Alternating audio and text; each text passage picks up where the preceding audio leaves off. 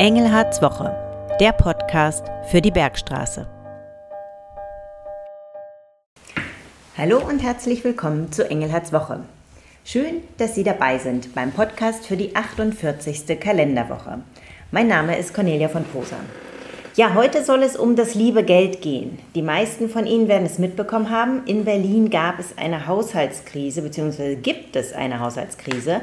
Der Regierung fehlen aufgrund eines Urteils des Bundesverfassungsgerichts 60 Milliarden Euro im Haushalt. Und nun muss gespart werden. Wir wollen uns daher heute mit der Frage beschäftigen, welche Auswirkungen das auf den Kreis hat. Können alle Vorhaben realisiert werden, die geplant waren? Oder wird am Ende sogar weniger Geld für die Bergstresser Schulgebäude zur Verfügung stehen. Denn Schulbau und Schulsanierung sind einer der größten Ausgabeposten beim Kreis. Das alles will ich den Landrat fragen. Und natürlich gibt es am Ende der Aufnahme unsere Veranstaltungstipps. Guten Tag und herzlich willkommen auch von mir. Ja, beleuchten wir heute das Aufregerthema der Woche und blicken auf die öffentlichen Haushalte. Gut, zunächst kommen wir jedoch zu unserem Wochenrückblick. Was war los an der Kreisverwaltung und welche Highlights gab es, Herr Englert? Es war viel los, wie immer.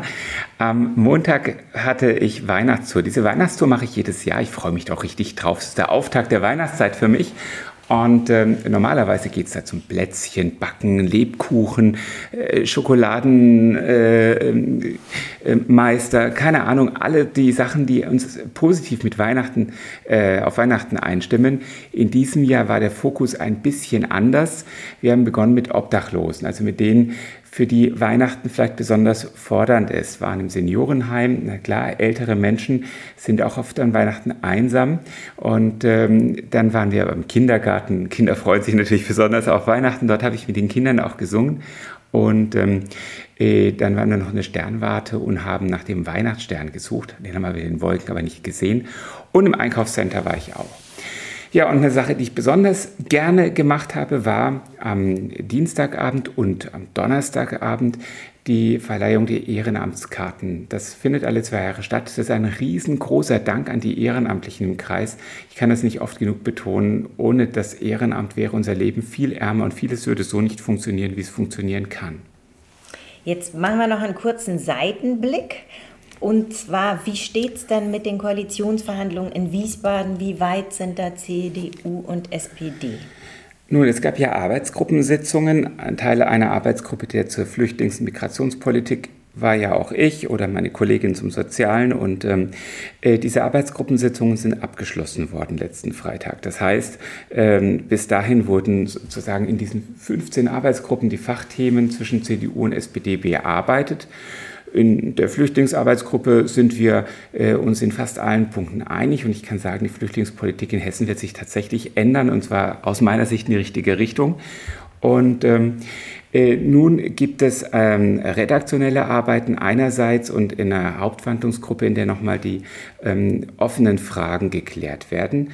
Das Ganze soll bis zum 16.12. abgeschlossen sein. Dann ist nämlich sowohl bei CDU wie auch bei SPD, das ist samstags, eine, ein großes Treffen, bei dem wir dann über diese Ergebnisse der Koalitionsverhandlungen beschließen.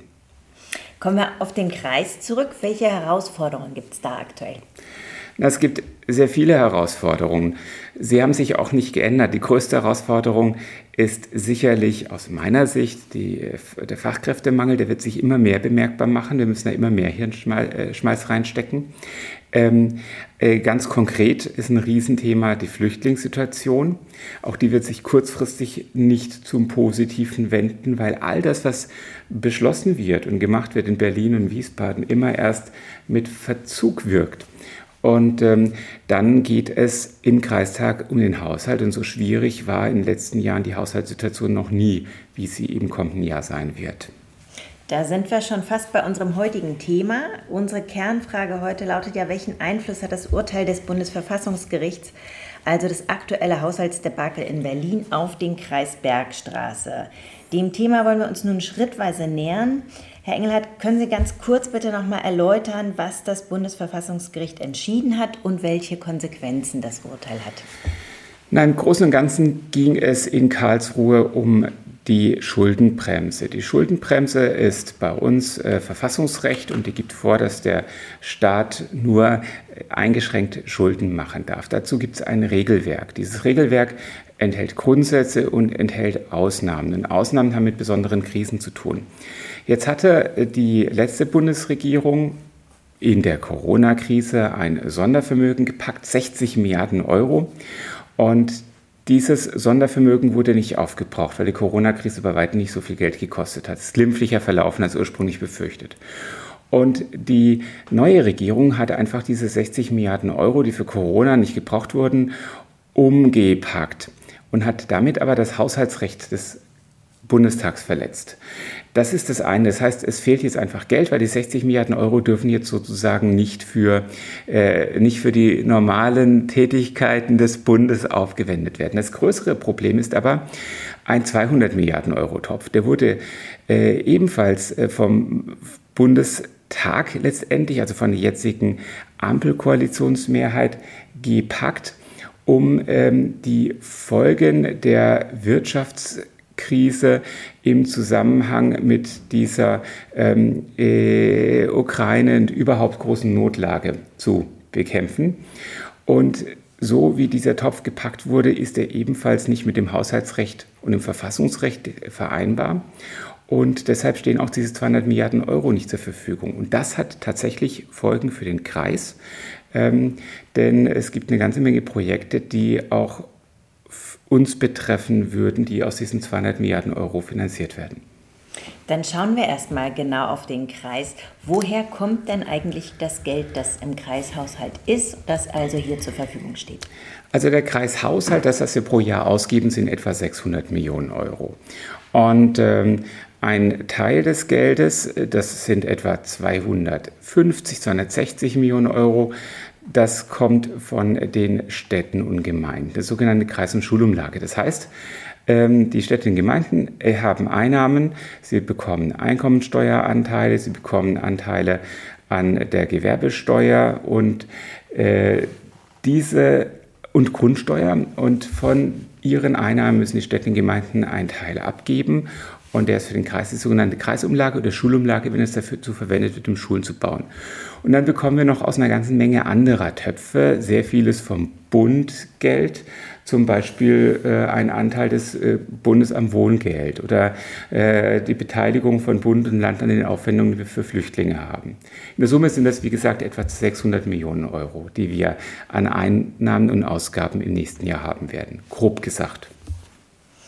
Wenn wir jetzt allerdings auf die Wirtschaftslage blicken, dann äh, ziehen da dunkle Wolken auf. Das heißt, da ist ja schon mal weniger Geld zu erwarten. Hat das Konsequenzen auf die Kreisumlage? Na klar, also die Kreisumlage wird im nächsten Jahr gleich bleiben. Wir werden sie nicht erhöhen. So zumindest der Plan derzeit.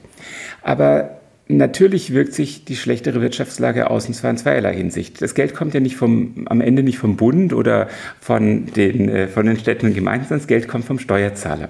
Also alle, egal ob der Bund, das Land, wie die, die Gemeinden, wir alle greifen in dieselben Taschen, die Taschen der Steuerzahler. Und ähm, die Einkommensteuer, die steigt zwar kontinuierlich, das hat etwas mit der Inflation, also mit den steigenden Löhnen, Gehältern zu tun und der sogenannten Steuerprogression. Ähm, aber die ganz wichtigen Steuern, die die Unternehmen zahlen, die sind dramatisch weniger aufgrund der wirtschaftlichen Situation. Die Unternehmen machen weniger Gewinn. Das ist das Erste. Und das Zweite ist, ähm, wir haben derzeit mehr und mehr Unternehmen, die zum Beispiel ihre Türen schließen. Die Wirtschaftskrise ist tatsächlich so richtig erkennbar angekommen. Das heißt, wenn die Anzahl der Menschen, die Geld verdienen, abnimmt, und die Anzahl der Menschen, die Unterstützung bekommen, zunimmt, dann heißt das, wir haben weniger Einnahmen und mehr Ausgaben. In eine solche Situation bewegen wir uns gerade hinein. Die Ausgaben steigen und steigen, gerade im sozialen Bereich steigen die Ausgaben und die Einnahmen steigen nicht mehr im selben Maß. Und deswegen tut sich eine Lücke auf, die mir tatsächlich Sorgen macht, weil es eine strukturelle Lücke ist. Es ist nicht nur eine kurzfristige Situation, wir laufen eine strukturelle Lücke hinein, aus meiner Sicht.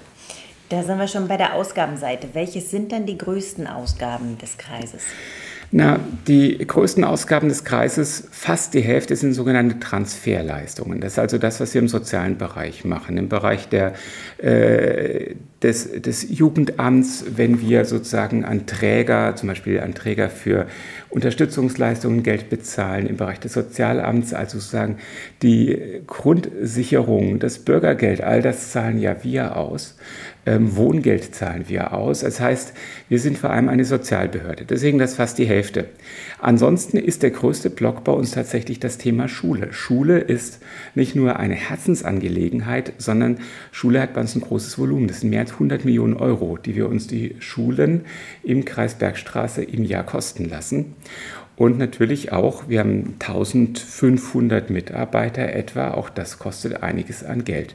Der ÖPNV kostet viel Geld. Also ich könnte jetzt eine lange Liste von Dingen aufschreiben, die Geld kosten, aber wir machen das ja, weil wir etwas ähm, zu verantworten haben. Und ähm, das meiste, was wir übrigens ausgeben, ist gesetzlich geregelt. Wir können gar nicht auswählen, ob wir jetzt Grundsicherung welche Höhe zahlen. Das entscheidet der Bund. Gut, aber wenn wir jetzt, Sie haben es schon gesagt, äh, vor dem Dilemma stehen, dass weniger Geld da ist, aber natürlich die Leistungen erbracht werden müssen und wir nun bei einem ganz kleinen Teil tatsächlich selbst entscheiden können, stellt sich natürlich die Gretchenfrage, wo wird genau gespart im nächsten Jahr? Also wir haben uns äh, mit Blick aufs nächste Jahr sehr intensiv vor allem mit dem Personal befasst, ähm, weil Personalstellen, die ich schaffe, und wir brauchen mehr Menschen bei uns in der Verwaltung, weil unsere Aufgaben ständig wachsen. Wir haben mehr Geflüchtete, wir haben mehr Fälle von Wohngeld, das nimmt alles zu. Ähm, aber eine Personalstelle, die belastet mich nicht nur ein Jahr lang, sondern sie belastet mich kontinuierlich. Und wir haben tatsächlich um jede zusätzliche Stelle lange gerungen, haben überlegt, muss das sein? Gibt es auch andere Wege? Ähm, wir haben äh, ansonsten tatsächlich uns gemüht, in den Themen, die uns wichtig sind, keine Einschnitte vorzunehmen. Also im Bereich der Schule gibt es keine Einschnitte, da legen wir nochmal eine Schippe oben drauf. Im Bereich ÖPNV haben wir Ausgabenwachstum, im sozialen Bereich haben wir das, weil uns das vorgegeben wird. Aber auch das Thema Nachhaltigkeit ist uns wichtig. Auch da passiert weiterhin schwerpunktmäßig einiges oder im Bereich der Radwege. Also die Schwerpunkte lassen sich bei uns richtig erkennen. Ich komme nochmal ganz schnell auf das Thema Stellen zurück.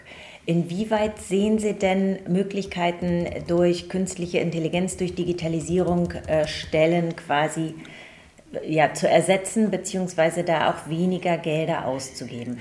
Wir sind sogar darauf angewiesen, das zu tun. Da geht es aber gar nicht um Geld, sondern es geht darum, dass wir nicht mehr genug Fachkräfte finden. Und das ist ja nicht nur ein Thema des Kreises, sondern ein gesellschaftliches Thema. Wir haben immer weniger Menschen, die zur Verfügung stehen. Pro Jahr fehlen derzeit 400.000 äh, mehr. Einfach die Differenz zwischen denen, die nachkommen als Arbeitskräfte und denen, die ausscheiden. Und ähm, diese Digitalisierung, die bietet natürlich Möglichkeiten, Aufgaben zu ersetzen durch Automatisierung, dass eben kein Mensch mehr bestimmte Bescheide machen muss, sehr vieles automatisch geht. Und vielleicht auch Dinge zu ersetzen, die, ich sage jetzt mal, nicht so fordernd sind, die, wo man wirklich sagen kann, da ist es vielleicht sogar, äh, spare ich mir eine Tätigkeit ein, die nicht so spannend ist, nicht so fordernd ist, nicht so Kreativität erfordert und vielleicht auch ähm, dann nicht in dem Sinn äh, zufrieden macht. Aber der noch wichtigere Punkt für mich ist, es gibt Bereiche, in denen kann ich nicht äh, durch Digitalisierung Personal einsparen. Das sind in den ganzen Mensch-zu-Mensch-Bereichen, also in der Pflege, ganz wichtiges Thema, in, in vielen Gesundheitsthemen, in der Erziehung, da brauche ich Menschen. Und deswegen ist es so wichtig, dass in den Bereichen, wo wir vielleicht auch Menschen ersetzen können durch Technik, dass wir das tun, damit wir in den Bereichen, wo wir Menschen brauchen, genug haben. Schauen wir ganz zum Schluss nochmal äh, in die Portemonnaies der Bürgerinnen und Bürger. Denn da kommt nicht zuletzt durch die Inflation ja aktuell auch weniger rein. Daher eine persönliche Frage an Sie als gebürtiger Schwabe. Haben Sie einen effektiven Spartipp? Für die Bergsträßerinnen und Bergsträßer? Also ich will es zunächst nochmal politischer machen, weil ähm, ich es ein bisschen einfach finde, dass jetzt die Politiker auf der Bundesebene sagen, ja, die Schuldenbremse muss jetzt weg, wir haben so viel Geld auszugeben. Also das allererste, was jeder machen muss, ist Prioritäten setzen. Das gilt für Privat wie auch für den Staat. Und das ist aus meiner Sicht gerade beim Bund zu wenig passiert. Die haben erstmal die ganzen sozialen Wohltaten, den sie, die sie in ihrer Koalition auf den Weg bringen wollten. Es begann eben mit dem Bürgergeld auf den Weg gebracht. Und dann haben sie gemerkt, verdammt nochmal, wir haben noch ganz andere wichtige Sachen. Gott sei Dank haben wir ja dieses Sondervermögen, wir haben ja diese Extratöpfe äh, und ähm, die sind jetzt eben nicht mehr da. Und äh, wenn man zur Erkenntnis kommt, und das, die haben wir alle, wir müssen investieren in bestimmte Strukturen, zum Beispiel in die Erneuerung der Bahn, weil die immer äh, unzuverlässiger wird, oder in Bildung, also in Zukunftsthemen. Wenn ich in die Zukunftsthemen investieren muss, dann sollte ich mich im konsumtiven Bereich, wo ich sagen, Jahr für Jahr Geld ausgebe, zurückhalten. Und das ist im Prinzip auch der, ähm, der Spartipp der schwäbischen Hausfrau. Ähm, eine schwäbische Hausfrau wird investieren, wenn sie investieren muss. Das heißt, wenn die Heizung kaputt ist, wird die schwäbische Hausfrau eine neue Heizung kaufen. Ähm, äh, die schwäbische Hausfrau würde vielleicht sogar irgendwas kaufen, was ihr hilft, zukünftig Geld zu sparen.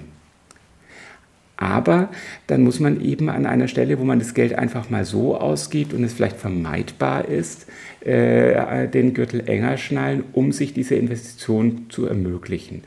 Und das ist das, was aus meiner Sicht die kluge schwäbische Hausfrau macht. Das heißt, im konsumtiven Bereich, in dem, wo man das Geld einfach, wo es weg ist, ähm, äh, da sollte man kluge Prioritäten setzen und ähm, sagen, na, vielleicht geht das eine oder das andere weniger und, ähm, und dafür für die richtigen Bereiche Geld zur Seite legen. Und mm, jetzt geht es mir als Landrat natürlich, ich habe einen, äh, einen äh, hervorgehobenen Beruf, auch privatwirtschaftlich nicht schlecht. Ich kann mir einiges leisten. Aber auch ich war mal Student und hatte andere Zeiten. Und da habe ich zum einen relativ viel nebenbei gejobbt. Das habe ich wirklich viel gemacht. Schon als Schüler habe ich Zeitungen ausgetragen, um mir Dinge zu leisten. Das ist eine. Und ich habe mir überlegt, was mir wichtig ist. Und das äh, ist im Prinzip der Tipp. Man soll sich überlegen, was wichtig ist, Preise vergleichen. Ähm, es lässt sich viel durch Preisvergleich sparen. Also zum Beispiel Strompreisvergleich ist eine echt wichtige Sache. Da geht es um einige hundert Euro pro ähm, Jahr, äh, die man sparen kann, indem man den für sich bestmöglichen Tarif wählt. Versicherungenpreise vergleichen. Ähm, also gerade in diesen Bereichen, wo es keinen Unterschied macht, ob jetzt, also der Strom ist ja nicht unterschiedlich gut, ob er von Firma A oder B ist. Und das ist der Tipp, den ich jedem geben würde. Durch Preisvergleich lässt sich einiges sparen. Ich mache das übrigens sehr oft, auch wenn ich normale Dinge einkaufe, schauen, was kostet es hier, was kostet es da. Im Internet geht das sehr einfach. Wunderbar. Auch wenn wir jetzt gerade über Sparen geredet haben, wollen wir dennoch auf die Veranstaltungstipps kommen, die ja eher mit Geld ausgeben verbunden sind. Aber am kommenden Sonntag ist der erste Advent und es finden zahlreiche Weihnachtsmärkte und andere Veranstaltungen statt. Was können Sie denn empfehlen? Also ich selbst bin ein großer Weihnachtsmarkt-Fan und ich werde viele Weihnachtsmärkte besuchen. Ähm, ähm, zum Beispiel an diesem Wochenende bin ich beim Adventsmarkt in Mörlenbach. Im ähm, Gorgsheimer Tal bin ich auf dem Adventsmarkt. Ich bin auf dem Nikolausmarkt in Heppenheim. Oder auf dem Weihnachtsmarkt in Biblis und auf dem Weihnachtsmarkt in Lampertheim und auf dem Lorscher Weihnachtsmarkt werde ich unterwegs sein. Und ich bin am Samstag, darauf freue ich mich, beim Gottesdienst des evangelischen Dekanats zum Auftakt in das neue Kirchenjahr, das in der Christusgemeinde in Heppenheim. Zur Adventszeit gehört übrigens, finde ich, für mich irgendwie auch in die Kirche zu gehen. Und ähm, so ein Kirchenbesuch kostet gar nichts. Das nur mal am Rande. Also auch, also ich kann auf jeden Fall empfehlen, die Weihnachtszeit zu genießen. Und ähm, Weihnachtszeit heißt Miteinander, heißt sich Zeit zu nehmen für das Miteinander. Das ist für mich das Schwierigste. Was bei mir tatsächlich knapp ist, ist Zeit. Gut, mit diesen Tipps beenden wir unseren Podcast für heute. Vielen Dank fürs Zuhören. Senden Sie uns gern Ihre Fragen, Anregungen oder Themenwünsche und zwar entweder per E-Mail an podcast.kreis-bergstraße.de oder über unsere Social-Media-Kanäle. Genau, auf Wiederhören bis zur nächsten Woche. Dann ist es kurz vor dem zweiten Advent. Wir wünschen Ihnen eine gute Zeit, bleiben Sie gesund und besonnen.